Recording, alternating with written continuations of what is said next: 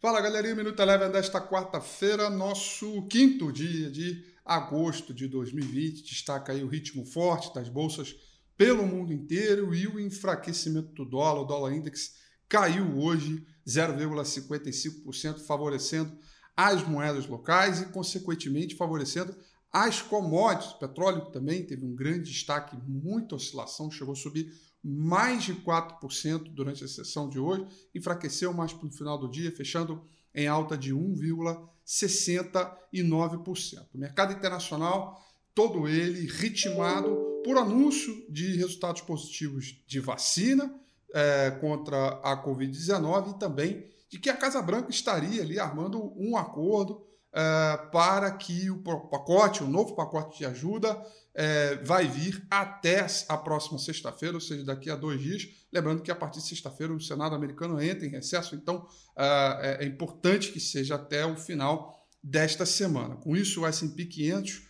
subiu 0,64%. Por aqui, o índice Bovespa, ritmado principalmente pelas empresas ligadas a, ligadas a commodities e exportadoras, acabou ganhando boa valorização, alta de 1,57%, retomando os 102 mil pontos.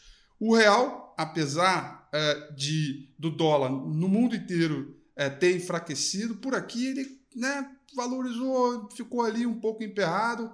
O dólar acabou ganhando sobre o real, alta de 0,11%. Lembrando que hoje ainda, daqui a pouco, teremos a definição do Comitê de Política Monetária do Banco Central brasileiro para definir se a taxa Selic, que muito provavelmente deve cair 0,25 pontos percentuais, indo para 2% ao ano. A dúvida que fica é se o Banco Central vai deixar a porta aberta para uma nova rodada de redução de juros ou não, se o piso será esses 2%. Provavelmente essa expectativa futura deverá ser precificada amanhã, mas vai ser assunto do Minuto Eleven de amanhã, sem sombra de dúvidas. O destaque do dia ficaram para as ações de Clabin, com um excelente resultado é, referente ao segundo trimestre, alta de 9,78%, seguido das empresas ligadas a administradoras de shopping. Iguatemi divulgou um resultado que não foi nada bom, porém bem melhor do que a expectativa, o consenso do mercado, portanto o mercado ajustou as expectativas, Multiplan